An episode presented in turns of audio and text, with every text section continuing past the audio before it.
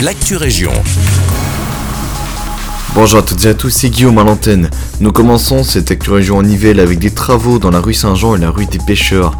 Une réfection totale de ces deux axes est prévue entre ce lundi 28 mars et le 1er juillet de cette année. La circulation et le stationnement sont dès lors interdits sur ces deux rues. Les citoyens qui n'ont plus accès à leur garage ont le droit d'obtenir une carte de riverain provisoire pendant la durée des travaux. Toujours à Nivelles à partir de ce lundi et jusqu'au 28 avril prochain 18h, en raison de la pose d'un nouveau câble électrique, la circulation est aussi interdite. Chemin du Grand Bailly sur le tronçon compris entre la chaussée de Braine-le-Comte et le vieux chemin de Braine-le-Comte. Et la circulation est instaurée en voie sans issue, chemin du Grand Bailly sur la portion de route comprise entre le chemin de Grand-Blay et le vieux chemin de Braine-le-Comte. Plus d'informations à propos de tous ces travaux sur le site nivelles.be.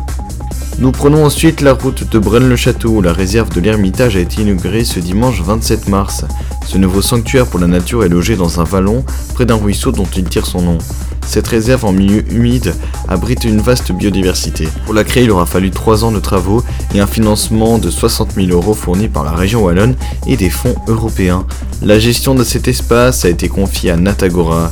La réserve est accessible au public. Plus d'infos sur www.natagora.be. Et nous terminons notre route de l'information à Nivelles à nouveau. Ce vendredi 25 mars, le Shizen Dojo, le club d'aïkido de Nivelles, a vécu un moment fort de son existence. Après 35 ans de présidence et plus de 43 années de pratique, Luc Patriarche, le représentant de l'école nivelloise d'aïkido, a décidé de passer le flambeau à Cédric Donny qui assurera désormais sa fonction de dojo show et de président de club. Nous avons recueilli les témoignages du président sortant. J'ai décidé, euh, comment vais-je dire, euh, après ces 35 années, de pouvoir euh, passer le flambeau, entre guillemets, étant donné que je pars des principes qu'il faut rester représentatif au sein de sa fédération et de son ensemble. Et comme j'ai des petits soucis de santé, je crois qu'il était temps pour moi, en tous les cas, de pouvoir transmettre ce flambeau. Cédric Denis, quant à lui, nous fait part de ses impressions sur ses nouvelles fonctions. Euh, c'est clair que je serai le nouveau Dojo Show, le nouveau président.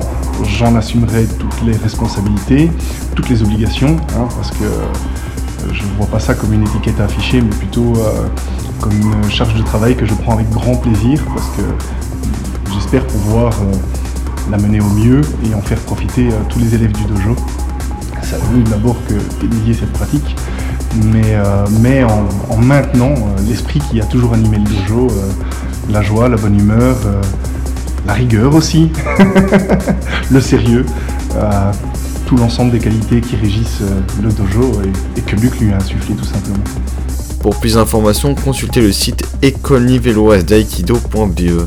Billet monté réalisé par Aurélie. C'est tout pour l'actu région. Merci pour votre écoute et je vous souhaite une très belle journée.